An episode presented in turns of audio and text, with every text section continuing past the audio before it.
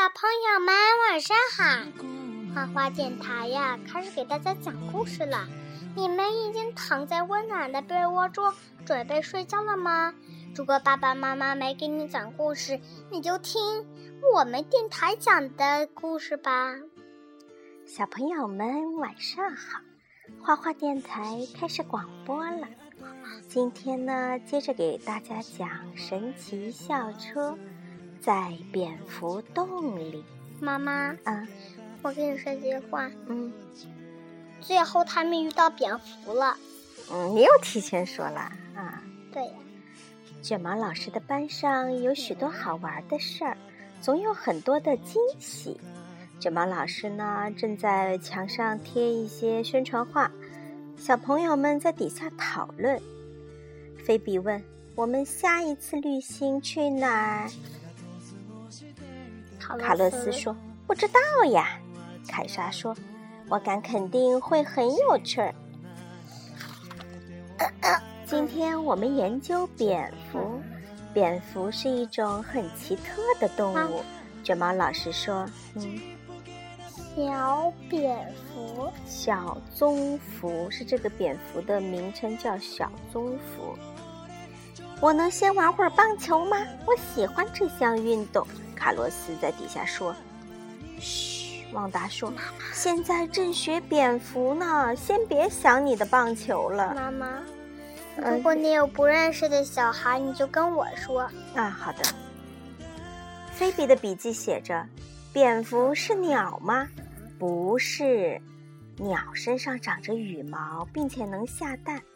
蝙蝠是哺乳动物，哺乳动物身上有皮毛。”幼崽是妈妈直接生出来的，果果你呢？你是从蛋里面孵出来的，还是妈妈生出来的？嗯，我是哺乳动物啊，对的。蝙蝠是唯一会飞的哺乳动物。蒂姆突然说：“我家的房子里有许多蝙蝠。”啊，怎么会这样呢？菲比问。卷毛老师在门口说：“旅行的时间到啦，我们去蒂姆家看看。”哦，我爸爸今天在家，他能帮我们找到蝙蝠。蒂姆说：“嗯，卷毛老师真疯狂。”拉尔夫说：“蒂姆说他一直这样。”我们来到了蒂姆家，他四处着张望，真奇怪，我爸爸今天应该在家的呀，他跑哪儿去了？哪有蝙蝠呀？多洛西问。我们盯着蒂姆家的屋子看。果然发现屋顶上有许多的蝙蝠，这是小棕蝠，它的身长有一到七厘米，它们很小，而且是褐色的。哦，它们是倒挂着的哦。卷毛老师提醒大家，蝙蝠啊总是用脚勾住一个地方，倒吊着身体睡觉，它们把脚一松就能飞走了。蝙蝠睡觉时也在高高的地方倒吊着。这样可以远离其他动物的袭击。多洛西给我们读到，蝙蝠通常生活在屋顶和桥梁下，或者大楼、树上和山洞里。这些蝙蝠是刚搬到这儿来的。蒂姆说：“孩子们，回到车上，让我看看蝙蝠原来住哪儿。”多洛西在找书。卡洛斯，卡洛斯说：“也许他们还要回去呢。”我们都回到了车上，校车变成了一只小棕蝠。我们一路飞进了树林。妈妈，嗯，我怎么感觉刚才看见的那只棕、那三只棕蝠好像猪？是吗？嗯。我们开始寻找蝙蝠原来的家，在一座桥下面，我们看到了许多蝙蝠。这些是什么蝙蝠？应该是大棕蝠，所以这不是小棕蝠的家啦。大棕蝠的身长有七到十五厘米呢。有些蝙蝠独自生活，有些则选择群居。有时候，一个蝙蝠群的数量能达到数百万只。这是拉尔夫的笔记。即使在那么大的一个群体里。蝙蝠妈妈仍然可以通过哭声和气味找到自己的宝宝。就像妈妈一样的，总能在人群中把你找出来，是不是？太阳落山了，天黑了，蝙蝠们离开窝，飞向了夜空。他们这是要去哪儿？去寻找食物。晚餐时间到了，蝙蝠吃什么呢？有些蝙蝠吃水果，有些蝙蝠吃花蜜，多数蝙蝠吃昆虫。一只蝙蝠一小时就可以吃掉一千多只昆虫，一群蝙蝠可以吃掉数千只昆虫。所以呢，蝙蝠越多的地方，昆虫就越少。我们来到一片树林里，树林里很黑，我们几乎看不见任何东西。如果蝙蝠看不见虫子，又怎么能抓住它们呢？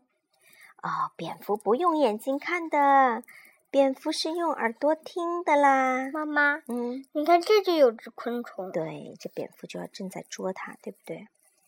蝙蝠是是利用回声来定位食物的。它们利用声音在黑暗中寻找目标。它们先发出声音，然后声音以回声的形式传回来，帮助它们定位。蝙蝠利用回声在大脑中形成一幅图像，这幅图像仿佛是蝙蝠在黑暗中用眼睛看见的一样。我们发现了一个洞，这会不会是小棕蝠住过的地方呢？洞看上去有点吓人。我们还是别进去啦，阿诺说。“不，我们一定要进去。这可能就是那些小棕蝠的老家。”蒂姆说。卷毛老师提醒大家：“我们最好别打扰蝙蝠，安静，同学们。洞里很黑，我们什么也看不见。”卷毛老师给我们戴上了一种特殊的眼镜，这下我们可以看清楚了。哇，看那些蝙蝠！你看这个大蝙蝠。身上还毛茸茸的，哦，这是东方蝠翼。这个蝙蝠的名字叫东方蝠翼。嗯，好多的手啊！这都是影子啊，这是蝙蝠掉在上面，然后它的倒影投下来。地上的黑东西呀，是蝙蝠的粪便。洞里、桥下或者靠近树林的地方，只要是蝙蝠生活的地方，你总能发现它们留下的粪便。也恶心死了。哎，过后妈妈会给你讲关于它粪便的小知识呢。看来蒂姆家的蝙蝠并不生活在这儿，我们继续找吧。卷毛老师说：“我们这是我们要去哪里找呢？”阿诺在旁边说：“可以回家吗？”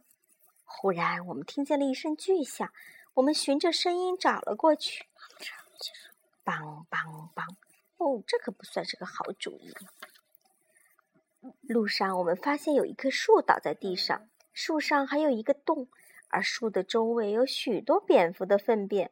哦，这棵树一定是蝙蝠原来的家，因为树倒了，它们就离开了这里。我猜它们不会回来了。孩子们，让我们跟着声音继续找找看。小车变回原来的样子，卷毛老师循着声音到了蒂姆家。蒂姆的爸爸正用锤子使劲敲打着。他是要为蝙蝠做一个木房子。哦，我正在给蝙蝠建新家呢。他们的确需要一个安全的地方居住。多罗西说：“我们都过去帮忙。木房子很快完工了，以后蝙蝠就可以住在这儿了。”蒂姆的爸爸说：“蝙蝠有了自己的房子，就不用住在别人的房子里了。”多罗西说。哎呀，蝙蝠还是要再搬一次家嘛，要搬到这个房子里去，是吧？旁边的那个卡洛斯卡洛斯说：“至少他们不用挤在一起了。”小棕蝠们有了一个新家，我们也该回家了。再见，蒂姆。应该一只小棕蝠。对，这是他们自己的家了，对不对？嗯，他们分别跟蒂姆和他的爸爸告别了。第二天，蒂姆一到学校就开心地说。帮助蝙蝠很有趣。哎呦呦呦呦！怎么打个小喷嚏？我们下一次的出行一定更有趣。妈妈，他们下次去马路了。是吗？我们看一看。所有的动物都需要一个家。宝宝需要一个家吗？需要。嗯，木房子对蝙蝠而言就是一个很完美的家。我的家也最适合我。阿诺说。哇！旁边的菲比说。呃，旁边的那个凯莎说。你注意到卷毛老师的衣服了吗？菲比回答：“哎呀，看上去似乎跟回收有点关系。这是个什么标记啊？”可回收。对，也许下一集我们会讲跟回收有关的故事。妈妈，下一集讲那个塑料罐儿。真的啊！啊，好啦，这个故事就讲到这里。现在果果妈再给大家讲一个蝙蝠的小知识了。嗯，妈妈给你讲，你再听啊。蝙蝠是很有益的动物。蝙蝠它很奇特，它们吃蚊子类的害虫，它们像蜜蜂一样传播花粉，它们的粪便就是刚才果果你听到的那个那个黑黑的东西，你觉得很恶心的。它们呢，实际上也是一个中药，叫做夜明砂。农民呢，也可以用蝙蝠的粪便作为肥料，但是要小心，我们要小心的对待蝙蝠。毕竟它们是野生动物，不要用手去摸或抓它们。为什么呢？第一会伤害到蝙蝠，第二有些蝙蝠说不定它身上会有，万一有毒呢？伤害我们怎么办？是吧？不要用手去碰它们。这本书里头呢，只提及了几种蝙蝠。事实上，自然界还有许许多多的蝙蝠，它们形状大小不一，遍布在世界各地。以下呢是其中的几种：马来大虎蝠，这是世界上最大的一类蝙蝠，它的身长啊有零点四米，它的翅膀全部展开呢就有一点七米，大不大？这个蝙蝠大好大呀！还有一个蝙蝠叫大黄蜂蝠，它的体型最小，身长啊只有零点零二米。零点零二米的话，就说只有两厘米那么长，所以叫它大黄蜂。它跟蜜蜂差不多大，对吧？还有一个蝙蝠叫做叶鼻蝠，一种长相奇特的蝙蝠。你觉得长得像什么？超像猪啊！你觉得像猪，有点像外星人是吧？你看尖尖的嘴巴，然后尖尖的耳朵，小小的眼睛，是吧？还有一圈毛，就是它，叫叶鼻蝠。好啦，小朋友们，今天的故事就讲到这里，希望大家喜欢哦。嗯，晚安啦。妈妈，我再给大家唱一首歌。好，你就这么唱吧。嗯，我给大家唱的歌，小朋友们，你你们有没有忘了《金孔雀》这首歌啊？如果如果忘了的话，我再给大家唱一遍吧。你还要唱一遍《金孔雀》？你唱一遍那个什么？小白船，我忘了。那你好吧，那你把《金孔雀》第一段唱一遍，不要全部唱了，好吗？好想唱全部唱。啊，那好吧，你唱吧，唱吧，来吧。金孔 雀，轻轻地跳，雪白的羽毛金光照，张枝开屏，河边草。傣家的竹楼彩虹绕，傣家的竹楼彩虹绕。